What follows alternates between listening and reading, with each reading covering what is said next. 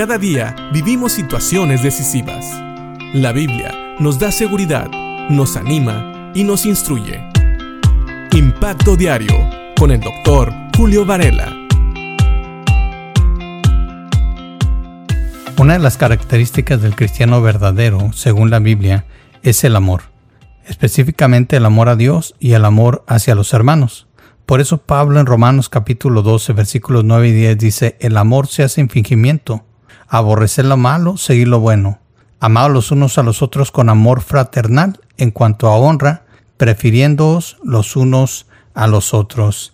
Y estoy leyendo estos versículos porque si seguimos con nuestro estudio en Santiago capítulo 4, en el versículo 11, habla de un asunto que es precisamente lo contrario a amar a los hermanos dice el versículo 11, amados hermanos, no hablen mal los unos de los otros.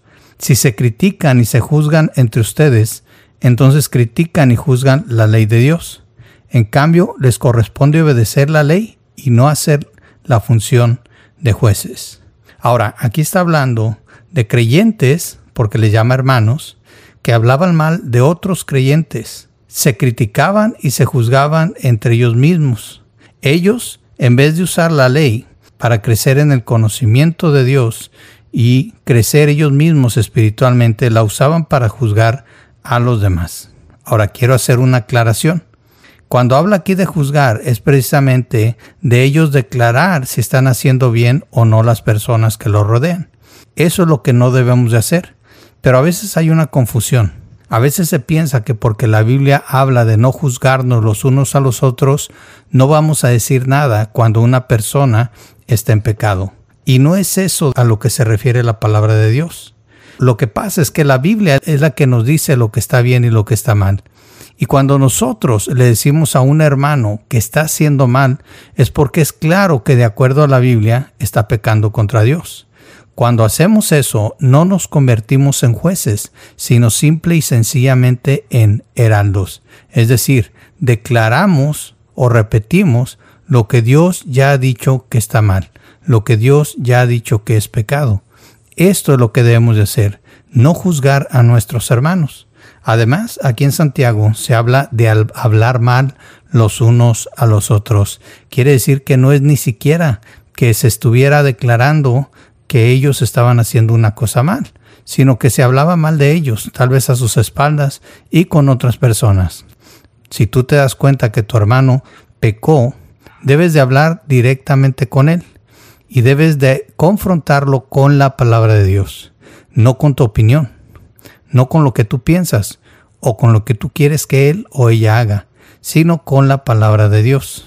Si nosotros vamos a Gálatas capítulo 6, nos vamos a dar cuenta que ahí nos habla también de que los que pecan deben de ser confrontados por sus hermanos, pero no para juzgarlos, sino más bien para ayudarles a crecer y a restaurarse. Dice Gálatas 6.1, hermanos, si alguno fuere sorprendido en alguna falta, vosotros que sois espirituales, restaurarle con espíritu de mansedumbre, considerándote a ti mismo, no sea que tú también seas tentado.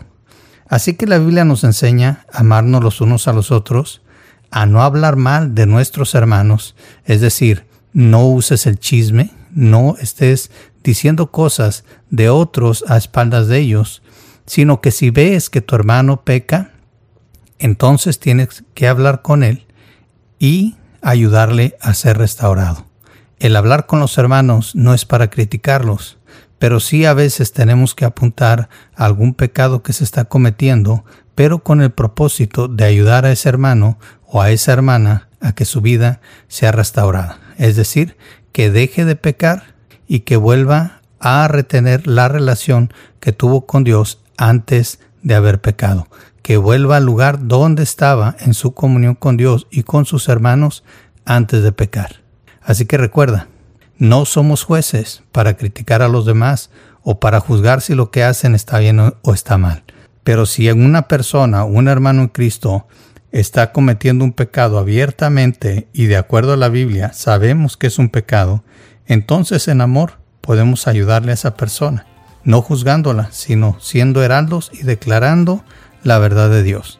que se ha pecado y que esa persona necesita arrepentirse para poder ser restaurada en amor. Piensa en esto y que Dios te bendiga.